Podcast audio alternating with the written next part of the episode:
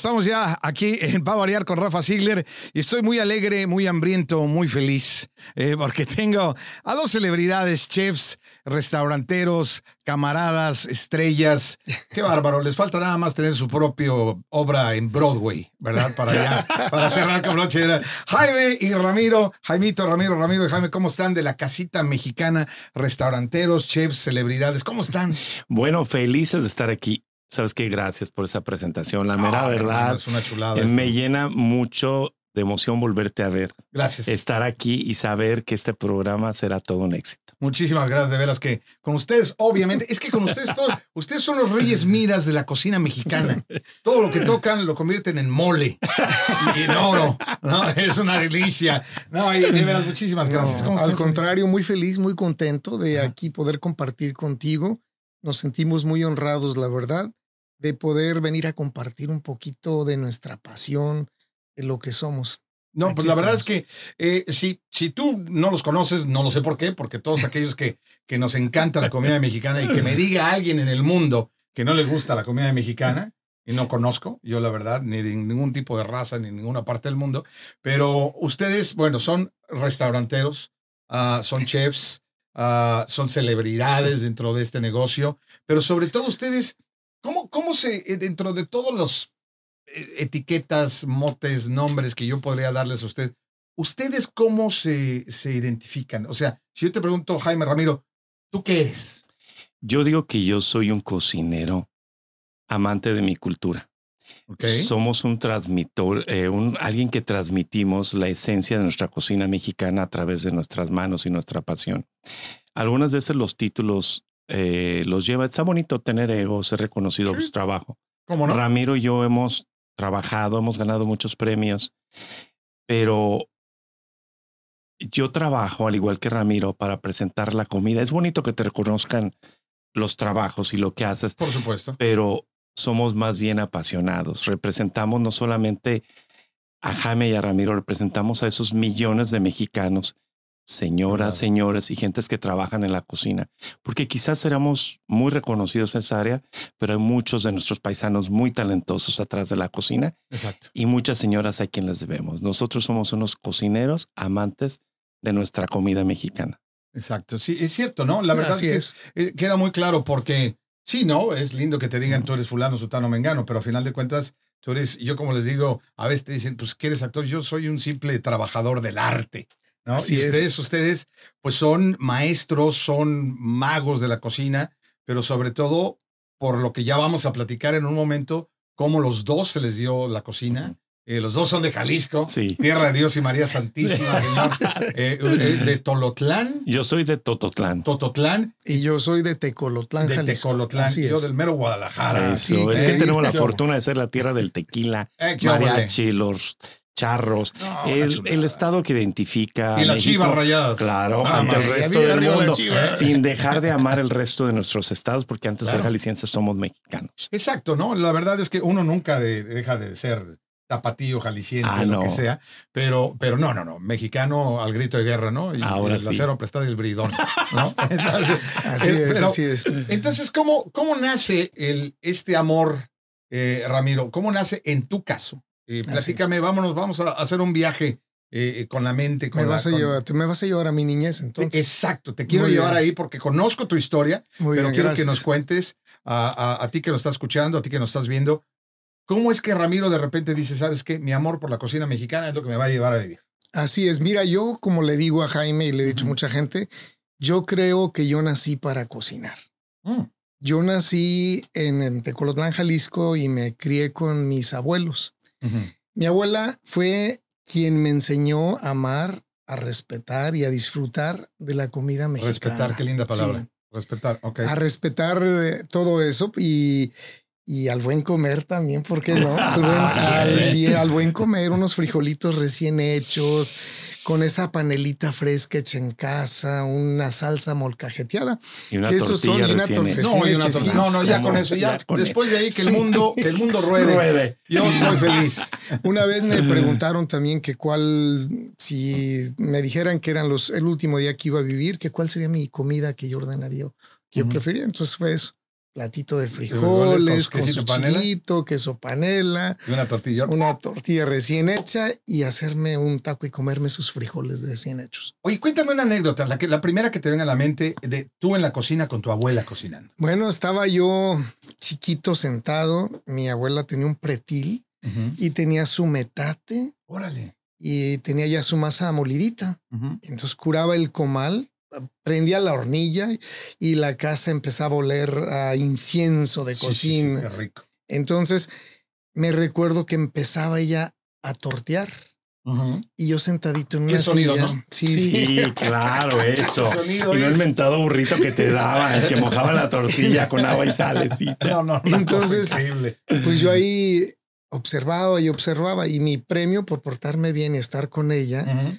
Era la primer tortilla que salía, la apachurraba así con sus santas manos. Y la veías infladita. No, no, se la inflaba. se inflaba y después la agarraba y la empezaba a apachurrar. Le ponía unos granitos de sal y Vámonos, me la daba. Pero te hacía, la- hacía las orejitas Sí, y todo era lo que nosotros forma como de un burrito, sí. de una tortilla No los que recién venden hecha aquí, ¿eh? salida del comal. Ah, Entonces, y de pues maíz. De ahí viene la onda del burrito. Del burrito este que tenemos. Es Pero para a nosotros en Jalisco, sí. por eso eran los burritos. Ok. Ajá. Hechos como describe Ramiro, Sí. con esa tortilla recién salida del comal, su salecita, la apachurraban porque era tiernita, y luego le hacías las la, la boquita a tu abuelita y las Bueno, a veces te hacían burritos, Era- puerquitos. sí. Entonces te- me, me mantenía contento. Y una de las cosas, a mí no me gustaba tomar leche. Y ella decía, tienes que tomar leche. Y no, entonces ella me hacía mi burrito, le ponía poquita salsa. Tenga mi niño. La mordía y me enchilaba. Y, Y el vaso de leche. era truco, eh, No, truco. Esa es mi No. primer memoria así de la comida. De veras. Sí. No, es que las abuelas se las sabían de todas, todas, ¿no? Ay, claro, son unas maestras en la cocina. ¿A quién le debe? Yo creo que la cocina mexicana se le debe a las abuelas de las señoras. Mis respetos. De acuerdo. Porque obviamente en ese tiempo que crecimos nosotros era muy difícil que los hombres entraran a la cocina. Mm, Los hombres La en la cocina, cocina- huelen a caca de gallina. caca de gallina decía. Y te sacaban. La Ellas vez dominaban, que escucho dominaban ¿No, no lo esto. habías oído? No, la verdad me A dejaste. mí me lo, a mí me lo decía mi abuela. Sí. Los hombres en la, cocina, huelen a caca de gallina. Vámonos. vámonos, ¿no? O sea, Mi abuela no tenía otra opción. Yo estaba pequeñito Claro. y pues era su, su ayudante, era su pinche. Claro, creo que los niños te lo permitían, ¿no? Pero ya más grandecito, como es como salte. Y sí es cierto, pues en mi caso a mí me costaba también mucho trabajo estar dentro de la cocina, que. Ok. precisamente por la forma de, de ver a los hombres en la cocina De en ese tiempo. Hoy los, muchos de los chefs, o sea, están en las mejores cocinas del mundo, pero el origen se lo debemos a las abuelas, a las Ujú. señoras de la cocina, que decías, híjole, yo le decía en mi caso, perdón, abuelita, ¿cómo se hace esto? abuela? Ay, cómetelo, cómetelo. Hasta que por fin no le quedó remedio. Bueno, te voy a enseñar. explicar. Ok. Y así fue en mi caso. Yo creo que ese es muy similar al de Ramiro. Empezamos nosotros a enamorarnos Ujú. de la cocina y desarrollar esos sentidos por el gusto, ese, como decía Ramiro, ese respeto, Ujú. eh, porque eh, el- es un acto de, de amor cuando cocinas. Cierto, muy cierto. Es la mejor manera, yo creo, de, o una de las mejores maneras de demostrarle tu amor a otro ser humano. Sí. es cuando es. le cocinas, porque no nada más lo estás, eh, o sea, los primero lo estás nutriendo, lo estás alimentando, o sea, estás dándole vida. Pero aparte de eso, estás creando algo para también eh, aga- agasajar los sentidos. Yo una Sí. vez escuché también Ajá. que cocinar es como hacer el amor. Ah, hijos. Entonces, ¿Pero qué te que- quemas por eso se me causó mucha gracia, pero lo analicé y es verdad, ¿no? O sea, tienes que poner, entregarte, tienes que poner tus feelings, tienes que darle sabor, tienes que, pues, poner todo de tu parte. Y utilizas los cinco sentidos, al igual Así que es. cuando haces el amor. Claro, Si te pones a claro. pensar. Y, y además, Mira, este, ahora la próxima vez que cocine, a ver, si Ya. no me pongo a dar de gritos. ¿Viste? Oye, ¿qué está haciendo? No, está cocinando, no te preocupes. No te preocupes. No, es que eh, si alguien se siente enfermo, que decían, hay que hacerle un caldito de pollo. Siempre. Una Claro. tortilla recién hecha. Eh, entonces ahí van las energías cuando cocinas, la gente se siente halagada, se siente querida y eso es lo que tú transmites a través de tus alimentos, lo que deberíamos de transmitir todos los seres humanos. Así es, mi Exacto. abuela también hacía lo mismo, ella siempre hacía rituales. A ver, Cada que cocinaba, bendecía la comida, era muy Ah. celosa muchas veces cuando hacía, por ejemplo, tamales, no dejaba que nadie pasara Nadie cuando ella estaba haciendo los Cuando Me estaba decían, mira, mi hijo, es que le hacen ojo al tamal y no se va a cocer bien. ¿De Y decía, ¿qué es ojo? Entonces ya me daba un ejemplo, ¿no? Ya por decir, y o le tenía que ir a pegar a la cazuela, a la olla donde cocían, es que quedaba el centro crudo. Es cuando le Ah, hacían ojo. Le hacían ¿no? ojo. Pero sí yo recuerdo y tengo esa costumbre, ¿no? Estoy cocinando y estoy bendiciendo la comida en nombre de Dios, que me salga bueno. Y le pones todo eso, sí. Y, y- y lo hacían también cuando mataban a los animalitos, ¿no? Porque, Claro. porque tú sabes que. Ay, qué las horror, sí. Sí, no, no. y- Las gallinas y No. todo, criaban el puerco ahí con los que No, la lo comida peor- lo mataban. Lo peor es que yo tenía, no era una abuela mía, pero era una, una conocida de la familia que era, nos invitaba luego a su casa. Y yo me acuerdo que tenías una mini granja, Sí. ¿no? Tenía sus gallinitas Sí. y todo. Y uno veía los pollitos y los veías crecer y de repente les daban cuello para hacerlos el mole. Y pasabas Esto- toda la tarde llorando de Sí, niña. y- Ay, y te mataron decían, mi cómetelo. No, ¿Cómo va a comer al Mi pollo? mascota. Sí, a la mascota, ¿no? Pero, pero los bendecían Sí, sí, y sí. les sí. agradecían, ¿no? El, el, que, el que dieran su vida para, para alimentar. Para alimentarte. Por eso al momento de comer hay que bendecir todo. Hay que ver de dónde vino, quién cosechó, las verduras, los vegetales, cómo estaba, porque el que llegue la comida a tu mesa uno lo da por hecho, pero no sabes todo el trabajo que hay atrás de nuestra gente, especialmente aquí en los Estados Unidos también. La mayor parte de nuestros, nuestros inmigrantes de nuestra familia latina trabajan en los campos, De acuerdo. trabaja cultivando, sacando todas las cosas y, y los pobres hacen un esfuerzo grande para que todos nosotros aquí tengamos esos productos a buen Esta precio. semana pasada Ajá. nos invitó un amigo y quiero darle gracias, Víctor Manuel. Muchas gracias por esa cena inolvidable. Y algo que me gustó mucho desde que entramos, nos explicó lo mismo. Bendició la comida. Bendijo la comida. Bendijo, perdón. Ajá. Estoy acá. No, no, no, es que, obviamente entras en trance Sí, cuando estás estoy ahí, ¿no? Ajá. Y entonces dijo, gracias por venir, por aceptar, es un honor para mí, por traer esas buenas energías. Y yo bendije a todo, todos los productos. Todo. Qué maravilla. Sí. Es que eh, una bendición es, no es otra cosa más que mandar toda esta vibra. Nosotros somos seres, los seres humanos somos seres espirituales, somos seres de Sí. vibra. Entonces, cuando tú lanzas eso y sobre todo cuando vas a, a agasajar a alguien que va, va, va a nutrir su cuerpo, entonces eso es, eso es padrísimo, ¿no? Sí. Pero, y hablando, volviendo a lo que dices de nuestros paisanos que trabajan, yo tuve la oportunidad por primera vez el año pasado de ir a Fresno. Ajá. Entonces, este, y hicimos un evento X eh, que estaba fuera de la ciudad de Fresno, que manejamos hora y media y pasamos por todo donde están los, los, los ah, árboles de almendra, Almendras, todas las- sí, las- los almendros. los Los almendros. huertos Increíble, son millas y millas y millas Sí. y millas. Pero bueno, eh, California, el centro de California, Central California que le llaman, alimenta el 70% del país. Del país. Es y el una maravilla. 95% de la mano de obra De la es fuerza latina. laboral Latina. somos nosotros. Somos los latinos, es impresionante. Este, esta ciudad que fuimos a hacer estos eventos, lo cual me encantó participar, el 100% de, ¿qué te gusta? Creo que eran 5 mil habitantes en esta ciudad, no me acuerdo el nombre, todos trabajaban en el campo. Sí. O sea, es una ciudad hecha totalmente por trabajadores Por del trabajadores campo y del campo. trabajadores. Entonces, digo, qué maravilla, qué honor, pero y es una gente que trabaja de sol a Muy sol, trabajadora. ven- eh, 365 días, Sí. 366 es bisiesto, ¿no? Y, y no dejan y, y lo hacen con un amor a lo que hacen y con unas ganas. Entonces, como dices tú, hay que darse cuenta que todo lo que comemos viene de otro lado. Viene de otro lado. Es una De maravilla. unas Imagínate. manos en una ciudad, benditas. exacto. Benditas, Claro. ahí está. Sí. Como Los No es- Ángeles con este número de habitantes tan grande. ¿Cómo es el llegar todos esos para darles tres alimentos a cada una de las personas al día? Es toda una organización, todo un movimiento atrás de que la gente solamente vemos en ocasiones un platillo preparado, pero no sabemos todo lo Todo lo que que hay conlleva. atrás. Oye, y hablando de platillos preparados, ¿cuál fue el primer platillo, Ramiro, que tú hiciste? El primero que tú, nadie te ayudó, tú agarraste y dijiste, ok, señoras y señores, vamos a ver si es cierto que nací para cocinar, como digo yo. ¿Cuál fue el primer platillo? Pero quiero que me lo describas y ahorita lo vamos. Y tú vas a comer con los oídos hoy que nos estás escuchando. y tú también que nos estás viendo. Yo siempre he sido un apasionado de la comida y entonces eh, lo primero que yo, pues no lo cociné, pero yo me sentí ya un cocinero, Hecho y me derecho. sentí un pastelero completamente. Ok, fue Estaba un ahí post. un, era un, fue un postre, sí. Ok. Era muy chiquito y entonces ¿Qué edad tenías? yo creo que he de haber tenido como unos seis años, Ay, cinco órale. años. No, pues sí está muy chavito. Sí, para, para la a hacer Entonces, cosa. bueno, Ok. pero te vas a reír de lo que cocino. A ver, a ver, a ver, dime, Lo dime. Porque es, algo, es algo muy delicioso. Entonces, dulce, sabroso, así, con un relleno de, de fresa. Ok. A ver, puedes Pero no, pues que imaginarte. eran, no, pues a las adivinas. Eh, no, no, pero déjame ver. A ver. Déjame ver. El dulce, sabroso, Con chocolate, Con bañado chocolate, con chocolate, relleno, relleno de, de crema de y de crema. fresa. Un gansito. un gansito. Eso no es cocinar, es hacer un truco y que te retiras. Pero me dijo, perdón, era Un mi gansito, primer Marinela. era- bueno, agarré una charola De veras. y fui y me compré varios gansitos Ajá. y los acomodé y había otros napolitanos.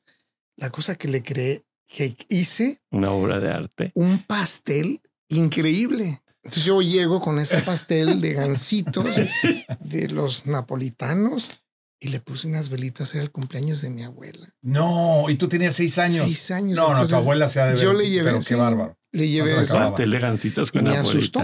Porque al llevárselo se agarró llorando. Y tú dijiste, híjole, ya la regué. Ya la ¿Qué regué. No le gusta el chocolate. No le gustan los gansitos. no le gustan los gancitos. Para el los que se- quería fríos. los quería congelados. Por si- para que no sepa qué es gansito, porque eso es de Sí. México es más que nada, pues son unos pastelitos que vende, que compras en la tienda, ¿no? Sí. Que son de chocolate, eh, bueno, Y de relleno chocolate relleno así de fresa, ¿no? de fresa, de una crema. Marinela, los famosos Marinela, sí, Marinela, no, no, no. recuerdan. y luego que Adivinaron, helado, ¿saben? muy Eh, bien. No, no, sí, y claro. otra cosa que cociné ya, pues entonces fueron los huevos guisados. Huevos guisados. Sí, o el huevo a la mexicana con jitomatito, Ah, ok, ok. chilito, Ajá. cebolla, y era muy fácil. Cortarlos, freír el huevo con poquita manteca, porque se usaba la Bueno, manteca. Como debe de yes. Y luego, pues, hacía mi, mi desayuno ya en las mañanas. Ok. Ya, Fíjate que es, es chistoso. eh, dices tú, bueno, unos huevitos ahí a la mexicana. Tienen su chiste los huevos a la mexicana, ¿eh? Cocinar de veras un huevo, la gente piensa que es muy fácil. Es lo más omelette. difícil de hacer. A ver, hazlo, porque todo tiene una técnica. A ver, a ti si te pusieran un día, aquí está, un huevo, cocina lo que sacas de aquí. ¿qué sacarías de un huevo? O sea, Mm. ah, carajo. Porque puede ser un reto Sí, y la gente no sabe que, pues también el sartén tiene que estar súper caliente para que no se pegue, claro. porque si no vas a dejar la mitad del huevo ahí embarrada. Sí, sí, No sabes si lo pones en una tortilla, si lo haces en una pasta, si lo haces un relleno. Entonces, cocinar un huevo, pochar un huevo, es una de las técnicas más difíciles, aunque la gente no crea, piensa, ay, no, hazte unos huevos. No, No. pues los puedes hacer, pero feos. Sí, exacto. No, pues ya ves que en la escuela, en la cocina francesa, básicamente le dan a, a ver si eres tan buen chef, haz un omelette. Haz un omelette. Un ¿no? omelette, Y, sí. y- y lo tiene que, y tiene que quedar perfecto, porque tiene que ser perfecto, ¿no? Entonces, La temperatura de la cazuela, cómo lo vas doblando, cómo lo vas poniendo, y Ujú. o sea, todo para que quede. Oye, y ustedes, eh, dentro de ya, obviamente, cuando empezaron ya a trabajar y todo esto, ¿cuál fue el momento más difícil en el que se enfrentaron para llegar hasta donde están ahorita? ¿Cuál fue el, el- el momento que realmente dices, ah, ji- El momento más difícil era la aceptación de la gente, para mí. ok, ¿en No qué sé? Ramiro, porque la gente tenía el concepto muy equivocado de lo que es la cocina mexicana. Como por Entonces, ejemplo. por ejemplo, la gente piensa que la cocina mexicana estaba llena de sour cream o crema agria, de queso amarillo, Ah, de tortillas del chile colorado. Eso no tiene nada que ver con nuestra cocina. Existe, mis respetos para ello, pero no era la cocina a lo que estamos expuestos. Eh, y tampoco tenía la culpa la gente, porque antes de eso hacían unas enchiladas que bañadas con queso gratinado, arroz y frijoles. Nosotros como mexicanos, al menos en Jalisco, no se sirve un arroz en la mañana. Te dan tus frijolitos, tus enchiladas, te los hacen una por una. Entonces la gente entraba y nosotros, oh, ¿quieren burrito? No, pues no tenemos Esto ya es la casita Ya en mexicana. la casita, Ok, en el momento que ya profesionalmente iniciamos nosotros nuestra aventura en el restaurante. No, yo quiero un burrito. No, pues no tenemos. ¿Quiero esto? No, no hay. Bueno, que no son un restaurante mexicano. Sí, somos un restaurante mexicano, Claro. pero no vendemos esto. Nosotros queríamos mostrarle a la gente lo que eran los buenos moles, los chiles de nogada, un buen chamorro, una cochinita pibil, y nos costaba mucho trabajo porque la gente no estaba acostumbrada a ese tipo de comida hace 25 años. De acuerdo. Entonces fue un momento muy difícil que llegó un momento que dijo, Ramiro, oye Jaime, tenemos que vender. Solo dijo, primero cerramos. Nuestra misión va a tener que ser reconocida Wow. en nombre de la cocina mexicana y de todos los que atrás vengan, van a hacer una comida diferente. Si Ujú. tú y yo no cambiamos la percepción de lo que la gente ha comido hasta esta fecha aquí, no va a pasar nunca. Pero era un momento muy difícil, era frustrante porque la gente se salía del restaurante. Y por ahí supe Para- que una mujer les aventó unas enchiladas. Para mí, el ¿no? momento más difícil es ese, fue ese, ¿no? Ujú, Eh, ya estar en una realidad y enfrentarme a esos retos que tuvimos que ir ah, rompiendo cada vez barrera tras barrera. Porque- barreras. Sí, aquí hace 23 años la gente tenía el concepto de auténtica comida mexicana, era el Tex-Mex, Ok. lo que acaba de explicar Jaime. Entonces, llegas tú y abres tu restaurante y vienen y ellos esperan unas enchiladas, pues con el queso cheddar arriba, Sí, claro. derretidas, Quesito, sour el cream, chile colorado de lata. el, el chilito Hijo, de no. lata. Entonces, que llegan y la gente te dice, ustedes no saben cocinar. Ujú. Ahí te avientan la comida. O viene otro y te doy otro ejemplo. Vino una señora un día y me dijo, ¿usted me está diciendo que esto es comida mexicana? Ah, sí, claro. Pues sí. Sí, Pues sí.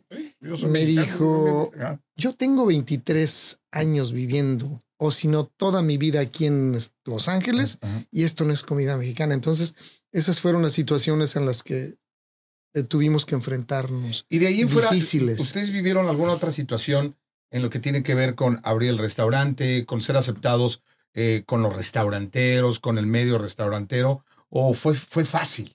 Eh, eh, eh, porque sabemos que la industria restaurantera es, es difícil, es dura, es competitiva, Así es es. fuerte, siempre te andan buscando el pelo en la sopa, ¿no? Entonces, ¿usted vivieron también algo de eso? Bueno, ¿Algo- seguimos viviendo retos cada día. El más reciente fue haber pasado en la crisis económica esta temporada del COVID. La famosa. sí, fue yo claro. creo que para todos los restauranteros y muchos empresarios en general, Ujú. una de las pruebas económicas más difíciles, al menos en nuestro caso, pasarla, darnos cuenta que de la noche a la mañana nos cierran el restaurante Ujú, y ujú. tú te quedas sin nada de un día para Chiflando otro. la loma y con gente que empleas. Y Que todo. dónde, qué hacer, reinventarte, hacer las cosas que vamos a hacer para poder sobrevivir. Nos abren, volvemos a cerrar, nos vuelven a cerrar. Que para Entonces llevar, fue- que comer afuera. Que... Es muy difícil sobrevivir ese tiempo, pero una vez que pasas eso, yo que pasas cualquier otra cosa. Lo demás en la aceptación hemos sido unos afortunados por el cariño que la gente nos ha tenido. La aceptación del compañero, nuestro eh, compañerismo con los demás restauranteros es muy abierto, Ok. es de ayuda. De hecho, nosotros fundamos of México junto con este Vicente del Río, con el, eh, la Guelaguetza, con, con el señor Fernando López, Mona- las de la Monarca Ramiro y yo Oye, en ese tiempo con el propósito de unir a todos los restauranteros y los chefs mexicanos. y este ahí fue parte muy importante el señor Luis Medina. Luis Medina, me suena No, Luis conocido ese vino, nombre. vino a ser Una El- parte muy eh, importante una también, parte muy importante. sí. importante porque nos ayudó a organizar el, el primero o el segundo. El primero, él fue el que nos inauguró en ese evento. Sí. Y volviendo al, te- al tema, perdón por la interrupción, Sí, sí, pero no. volviendo al tema de a lo que tuvimos que enfrentarnos, la verdad, como dijo Jaime, sí fuimos, tuvimos una aceptación de los demás restauranteros, nos vieron como un ejemplo Ok. y estaban muy orgullosos de que estábamos trayendo la comida mexicana. Pero también fuimos unos afortunados porque los medios, los periódicos y los críticos de comida, los americanos fueron los primeros que vinieron a comer, hacer a probar y hacernos Y nuestros y hacer los reportajes. reportajes, claro. Y estaban ya eh, pues muy abiertos a experimentar cosas nuevas, a experimentar la comida mexicana, la real comida mexicana, porque pues aquí era la Tex-Mex, que tiene su lugar también dentro de la gastronomía. De acuerdo, sí, Sí, no, no, sí, no. pero todo tiene su lugar, todo nada tiene está, su lugar, no ¿no? está, está mal. Todo- aparte, Pero todo es comida y como dices Sí. tú, todo es comida bendita, ¿no? Claro. Pero sí, yo creo que a nosotros nos tocó el antes y el después de la comida mexicana en Los Ángeles. Y de eso vamos a hablar, vamos a ir a un cortecillo breve y ahorita cuando vamos a, vamos a hablar directamente de comida, vamos a hablar de platillos, vamos a hablar de, de- vamos a tratar de dar, vamos a hacer un paseo por varios estados de la Uf, República de la vida. Y, este, y quiero que me platiquen de, de los platillos que tienen ustedes, los vamos a describir. No me trajeron, pero la próxima sí me van a traer platillos. los La próxima. Me lo debemos. Y si no, vamos a hacer el programa La Casita Se Mexicana. vienen. ¿Verdad? Así Una pregunta. esperamos. Sí, dime. ¿Necesitamos pasaporte para ese paseo? ¿Visa? No, no, no. Esto va a ser completamente con la imaginación. Ah, muy bien. ¿Cómo la No, dije, yo ya estaba viajando. Listo. No, y dije, yo no puedo salir de Estados Unidos, espérame. No, no es cierto. Regresamos en breve para variar con Rafa Ziegler, Jaime Ramiro, La Casita Mexicana. Una chulada.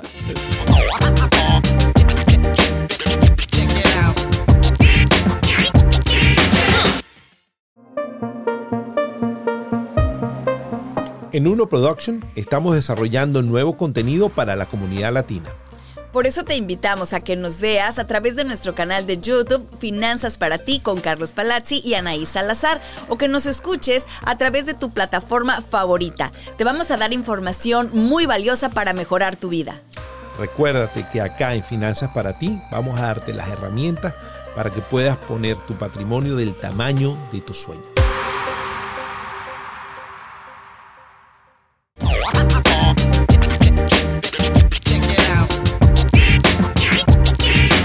Estamos de vuelta en Pa Variar con tu servillet, Rafa Ziegler, y tengo a dos camaradas, cuates, carnales, chefs, este, muy queridos de toda la vida, Muchas llevamos gracias, muchos años de conocernos. Muchos. Eh, Jaime Ramiro, Ramiro Jaime, aquí de la casita mexicana, pero sobre todo son grandes exponentes de la comida mexicana, se la saben de todas, todas. Y, y vamos a hacer este, vamos a, vamos a hacer este viaje.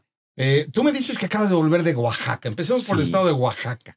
Bueno, yo amo Oaxaca. Es una belleza. Amo Oaxaca. Saludos a toda la comunidad verdad. oaxaqueña. Claro, en- tenemos en- en Estados amigos enormes así de corazón oaxaqueños. Ah, Los queremos mucho. Tengo la fortuna también de tenemos unos amigos que pues me hizo un viaje muy interesante sobre Oaxaca.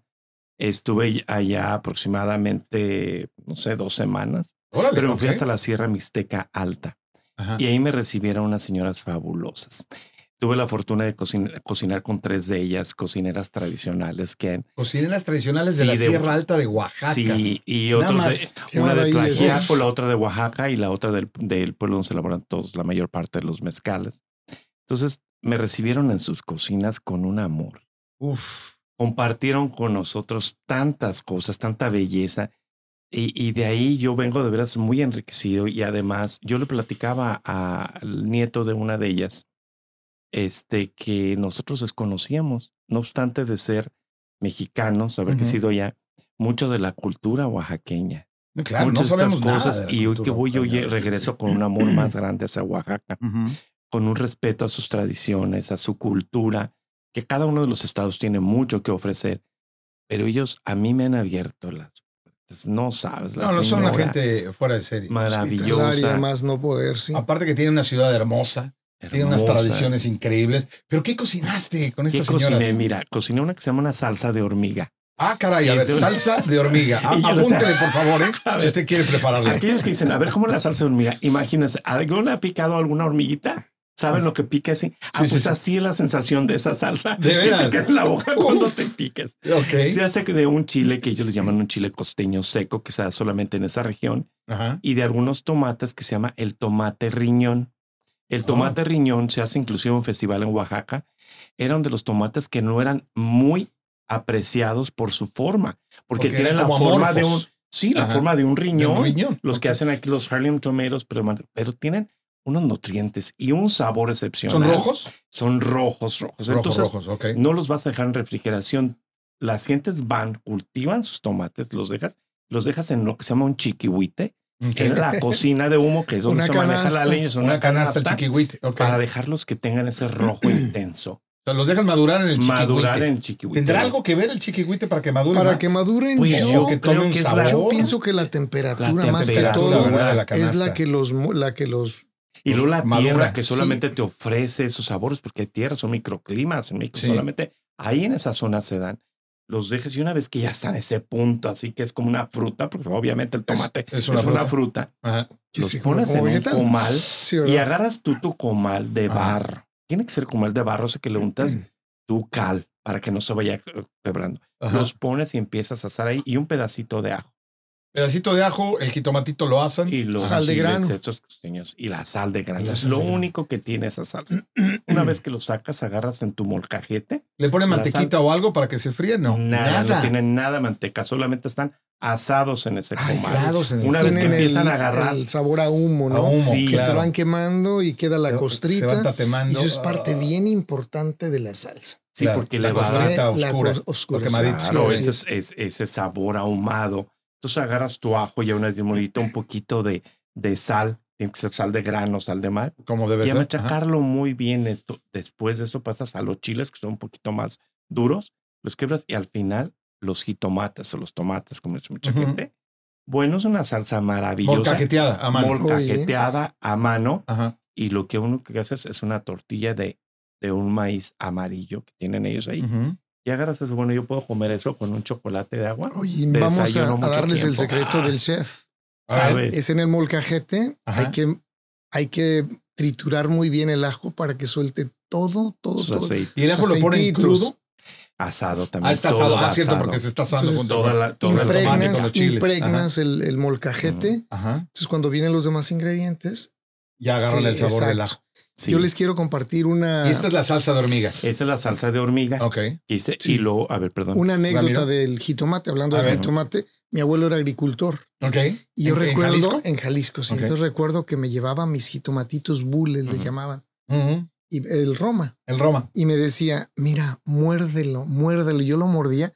Qué dulce, qué dulce. Qué cosa increíble. Entonces hablaban de eso y De la fruta, se me ¿no? viene, se me viene mi abuelo a la mente, A la mente. dándome a probar el jitomate. Me decía, prueba, qué dulce. Es Era que ese jitomate que, que comían. Yo me acuerdo cuando usaban jitomate en la casa de ustedes allá Ujú. en, en- en- en México, cuando cocinaban, me acuerdo que hacían pues el jitomate para la sopa. Para la sopa. Lo estaban Sí, sí, moliendo sí. todo.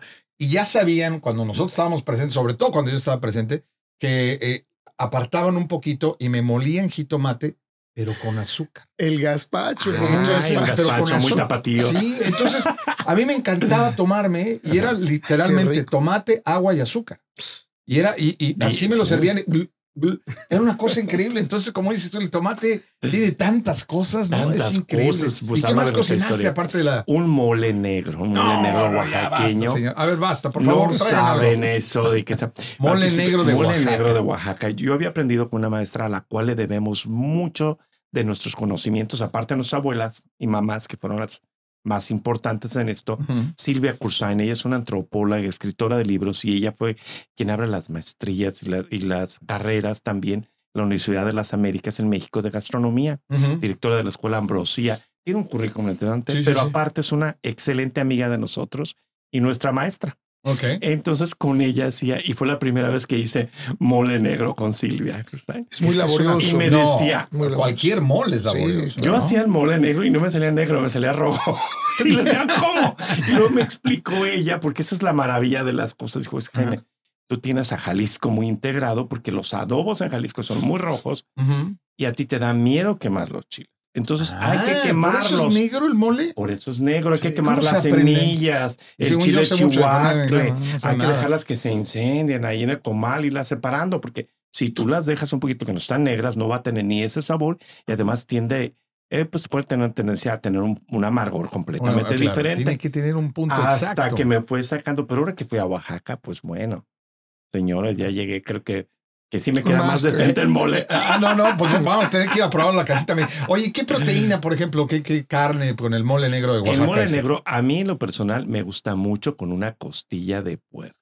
Mole negro de Oaxaca. Con pollo. guajolote también. Guajolote también he escuchado, ¿no? Mucha gente lo usa con hasta pollo, con pero pescado. sí. Los filetitos de pescado son deliciosos. con Fíjate mole. que sí, yo una vez probé en, en- de comida oaxaqueña, sobre todo en la costa de Oaxaca, sí, y sirvieron un mole negro con filetes de pescado. filete de pescado. Era muy bueno. deliciosa, sí. sí. Es que es una, eh, eh, combina con todo. Sí. O sea, la, la proteína no es que mejore el mole, el mole mejora la proteína. que Sí, le porque el mole ¿no? es el rey en sí, de sí de ese platillo. Yo una, una costilla bien cocinada, muy bien, y la bañas con mole. Hijo. Negro, no sabes qué cosa. Y, y- y con Pero unas tortillas recién Unas hechas. tortillas recién hechas. Ah, con de maíz tienes. azul, ¿no? No, de, uf. De maíz azul. No, hombre. Fíjate que yo también tengo unos. Yo fui antes de Jaime, fui invitado a, A a, un- a Tlaxiaco, que es un pueblo bellísimo de Oaxaca. Antes que sigas, el mole este, que el negro, para, ¿con qué se acompaña? ¿Con frijoles, con arroz? Bueno, usualmente la gente lo sirve con un arrocito blanco en su lado. Arroz blanco. Nada más. Solamente para cortar un poquito Para la cortar acidez un poquito y lo pone, pero mucha gente nada más prefiere su mole y basta. Y, y, listo. con esto el No, mole. es que ese es el rey. eso con Así es. acompañamientos, pues ya le puedes poner un arrocito, el que quieras y la cosa, Claro. unos platanitos fritos en un lado, bueno. No, no, ok. Pues en Jalisco se acompaña con arroz. El mole arroz, siempre sí, va con sí. arrocito, sí. Y me decía Ramiro. De Oaxaca, ¿no? Ajá. Que vengo también mi corazón con mucho amor.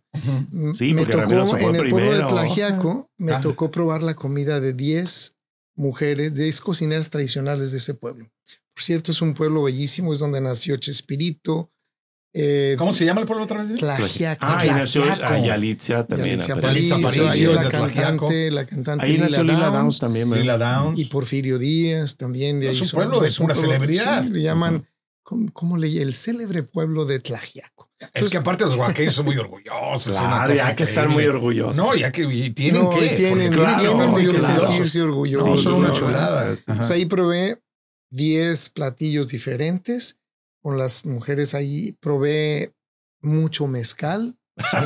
Increíble. Y A ver, Me dime los que- nombres de los platillos. No, dicen, me dicen que me la pasé muy bien. No me platicaron, pero yo no me no, acuerdo. decir, a ver, dime los nombres de los platillos. No, te diré el nombre de los de los mezcales. mezcales, ¿no? de pechuga, Me tocó ver-. Me tocó ver a ir a un restaurante de la señora Zoilita. Que Ah, sí, Zoilita. ojalá y que nos escuche. Me enseñó tantas cosas. Me enseñó cómo hacían la barbacoa. Su restaurante se especializa en barbacoa. El- Y- pero estilo Oaxaca. qué- Estilo qué cosa, Oaxaca. ¿no? Porque Y- a mí es barbacoa, de dice Estado de México, ¿no? Hidalgo. claro. ¿no? Y le pones No, hojas de aguacate, ¿verdad? Acá era de becerro. Es de de becerro. Entonces hacían un hoyo grande, prendían fuego, le ponían piedras, venían, le po- depositaban la carne, la tapaban con hojas de maguey y al final le ponían unos petates Ujú. y luego le tapaban con arena y la dejaban toda la noche.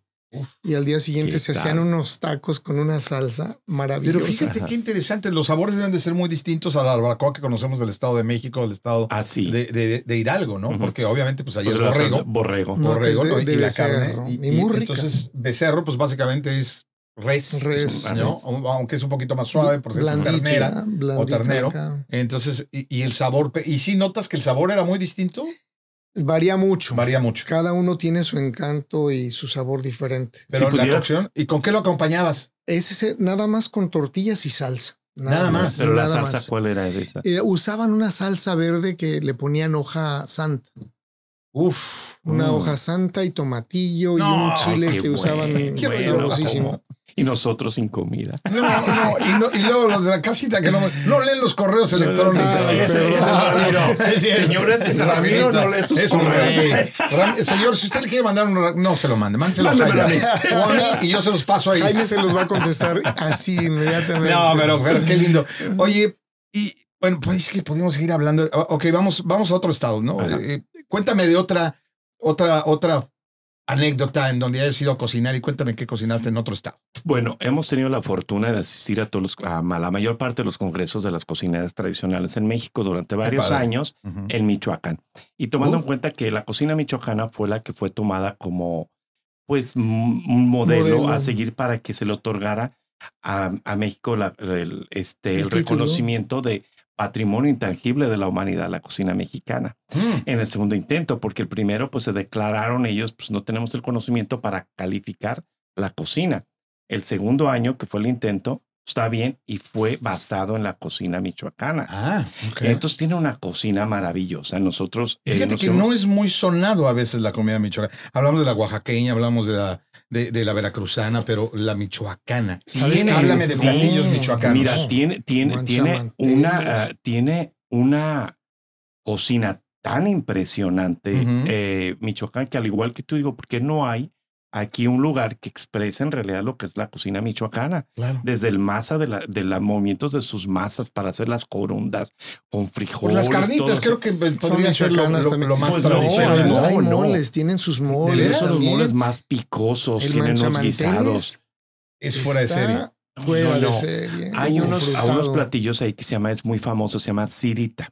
La, ci- Cirita. la Ok, cirita ¿qué es, una especie de un paté muy sofisticado que hacen estas Sí, muy, comunidades. muy sabroso. se hace a base de semillas de chiles, ajo, cepazote y todo. Entonces, ellos lo hacen y hacen como una pasta con tortillas. que es recién hechas, vegetariano. entonces, Sí. Completamente. Lleva también completamente. tomatillos asados. Algunas versiones Tomatillos tienen asados. tomatillo Entonces, asado o un semillas, jitomate. Eh, eh, El chiles, ajo. ajo.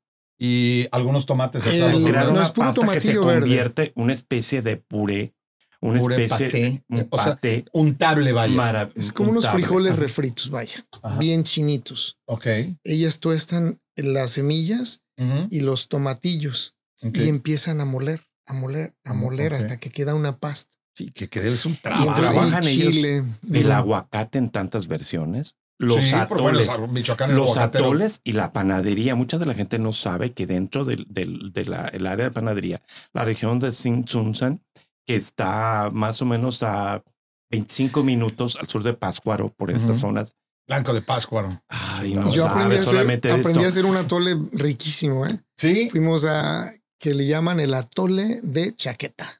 atole de chaqueta. ¿Y O de es? caña también. Ah, bueno, es el, el que se endulza con, con, Con las caso- cañas. Sí, ¿Y de qué el es ese jugo. atole de chaqueta? Es ¿Cómo es? de con la cascarita del cacao. Ah, no, la cáscara de cacao. La cascarita cáscara del del cacao. cacao. En el comal empiezan a tostar el, el cacao, Ajá. después lo pelan y lo que usan nada más el cacao lo usan para hacer chocolate. Ok.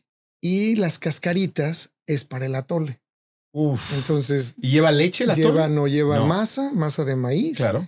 Azúcar de caña y las cascaritas de, del cacao, que es lo que perfuma el atole. El es como atole. hacer un atole de, de masa. Como si De fuera más- un champurrado. Como si Como fuera un champurrado. Pero, Ah. y, pero la- ¿y la cascarita no tiende a ser amarga? No, Porque la- el cacao de repente, No. la cascarita Sí. puede ser amarga, ¿no? No, es que está bien tostada y luego se muele y se Mm. integra con la masa, se muele Y y, con la azúcar de caña. con el azúcar de caña o con piloncillo, las piloncillo. Ajá. Y con esta panadería, porque es maravillosa la panadería que tiene Michoacana. Ok.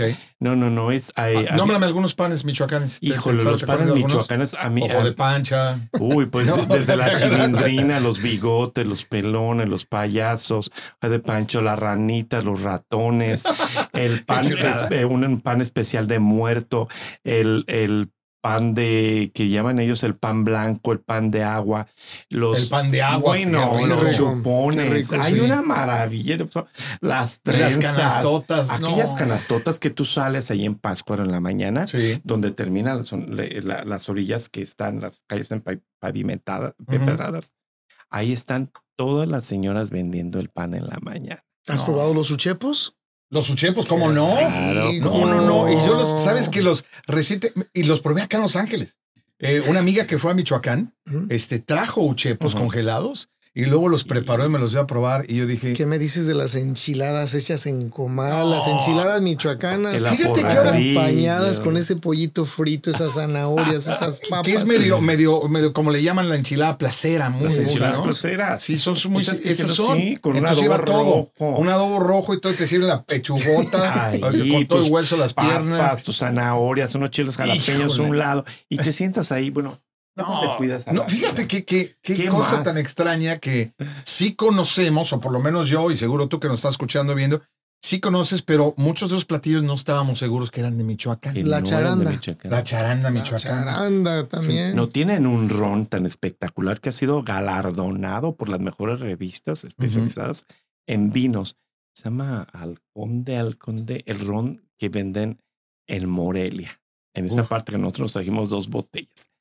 Maravilla, que solamente tiene que estar hecha con esas cañas que, eh, que crecen ahí en, en, creo que en zona, cal- zona caliente. Zona caliente, zona claro, tierra caliente, claro. Ahí cosechan esas cañas para hacer un, bueno, una maravilla. de Es que hay una cantidad también, digo, podemos, eh, tenemos que, tienen que venir, la próxima nos traen comida, por favor, son tan amables. Es Pero- más, una así de cada estado para Exacto, probar algo. ¿verdad? Vamos a tener un chile en nogada Uh, con ese relleno de carne, de fruta por favor, ese señor productor me los pone para la siguiente semana. Esa, esa crema de nogada. ¿Qué tal, eh? No, no, no. nada. Ay, no, basta ya. Pero, pero también podemos hablar de tanta bebida este, Sí. alcohólica, obviamente. Bueno, ah, bebidas, Ujú. hay muchísimas. Dijiste el chocolate Sí. de agua hace rato, lo mencionaste. Eh, tanta bebida sabrosa, el champurrado, la tole y todo. Pero también hay muchas bebidas alcohólicas que aquí nadie conoce. Que- bueno, que yo, hasta que no viajé, por ejemplo, a San Luis Potosí, es la comida huasteca, Ay, probé el jovito. Los jovitos ahí en San Luis jovitos. Potosí y Ajá. también en Veracruz. En Veracruz. muchos- Son de los dos, porque los como es, como- sí, como es la, la, la huasteca, la Huasteca potosina y y la veracruzana. veracruzana. Sí, entonces yo me acuerdo que cuando lo probé dije, ¿qué es esto? Pero es patada de mula. Ah, Porque te tomas ¿Sí has cuidado. probado Dos o ese tamal tres. grandote? Ah, claro, el, el piltamal se llama. No hay otro. ¿Hay otro? El saco Zacayul. No. Zacahuil. Ah, Zacahuil. Zacahuil. Es, es Sacahuil, un tamal de la región de la Huasteca Jaime y de yo Luis hicimos Potosí. uno del Sí. tamaño de esta mesa Sí. para Órale. un show nosotros. Acabamos aquí. de estar también en San Luis Potosí. Voy a decir, Sí, todos fuimos. nuestros viajes son gastronómicos. Sí, pues por supuesto. Todos nuestros viajes son gastronómicos. Uno de los que recuerdo, perdón, con Claro. tanta belleza fue donde llevamos a mi papá, a mi mamá, Mm. a dos de mis sobrinos y manejamos por Jalisco, Michoacán, Tlaxcala, Querétaro, Veracruz y nos fuimos hasta la región de los Tuxtlas y todo era Uf. comer. No, por y supuesto. regresamos haciendo moles. Bueno, ¿Cuándo vamos a ¿Conoces cenar? el mole de Jico? Mole de Jico. El ¿no? mole de Jico es de un pueblo ahí muy bonito que es donde ¿De qué estado es este? de Veracruz. De Veracruz, De. Veracruz, este es un mole dulzón. Ah, que tú eres experto en el mole de Jico. Bueno, Por ahí no. escuché. Alguien me No, dijo. no me Eh, gusta eh. mucho hacer ese mole porque Ok. es medio dulzón. Ok. Jaime y yo fuimos allá en diciembre y nos tocó este, hacer la rama con ellos.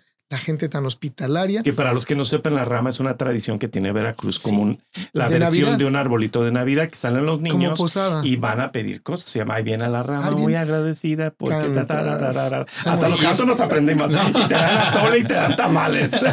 Y todas las casas, ¿eh? puedes llegar a cualquier Sí, claro. casa. Ahí Y él conocimos pasas la rama. a una Claro. Sí. señora maravillosa Ajá. Ay, porque anduvimos cosas. preguntando que, que si conocían a una persona experta en mole donde, que nos pudiera enseñar. Ujú. Llegamos a esa casa tan bonita, así humilde, y nos la llevamos al mercado Ujú.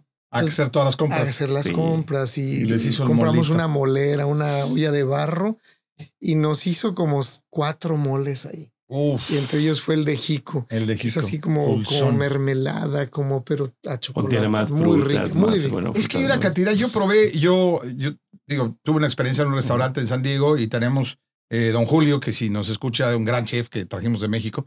Este, él era ayudante de Marta Chapa. Ay, Ah, claro. las mucho tiempo. manzanas. La que Entonces, tiene sí. sus, sus lugares en la Ciudad de México. Entonces, muy impresionante. no, él- nos lo robamos, Ajá. nos lo trajimos y él hacía un mole que se llama mole ahogado en natas. Ay, qué Ay, rico. Era una cosa. Fue, y, y yo decía, cuando me dijo que no lo iba a hacer, yo dije, a ver, espérame, seguro es el nombre, ¿no? No hay nata. No, tiene nata. Entonces tuvo que comprar, ahí nos tienes tratando de encontrar leche Las bronca para Diego poder sacar hervir, para las poder natas. sacar las buenas natotas, ¿no? Ujú. Y bueno, dije, no, pues vamos a Tijuana y compremos natas. Y ya la Ah, traemos.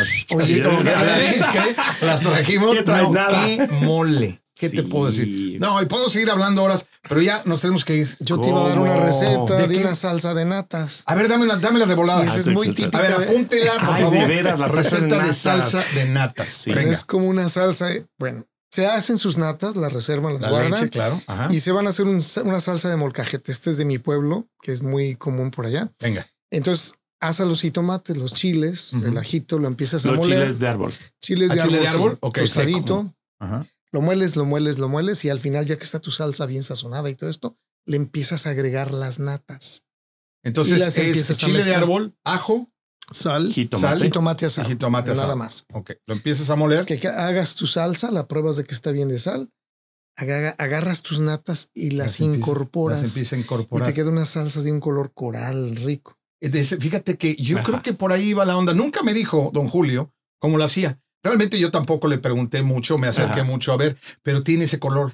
Es como un color rosa mexicano, coral. Sí, claro. Entonces yo creo que por ahí, por ahí, él, él era, esa era la base de La este base mole de que él este hacía. mole Y ya que después. Sí, ahora que agarras una tortillita recién hecha, la metes al, al molcajete con la salsa, Ajá. la sacas, la rellenas de queso, la doblas, la agarras más salsa de salabañas y le pones Un queso tipo arriba. enchilada. ¿Y no fríes la tortilla antes? No, la puedes freír, La pero en este freír, caso, si está este recién hechecita, Ah, está no, no, es mejor. Es mejor si es recién blandita y tiene más sabor.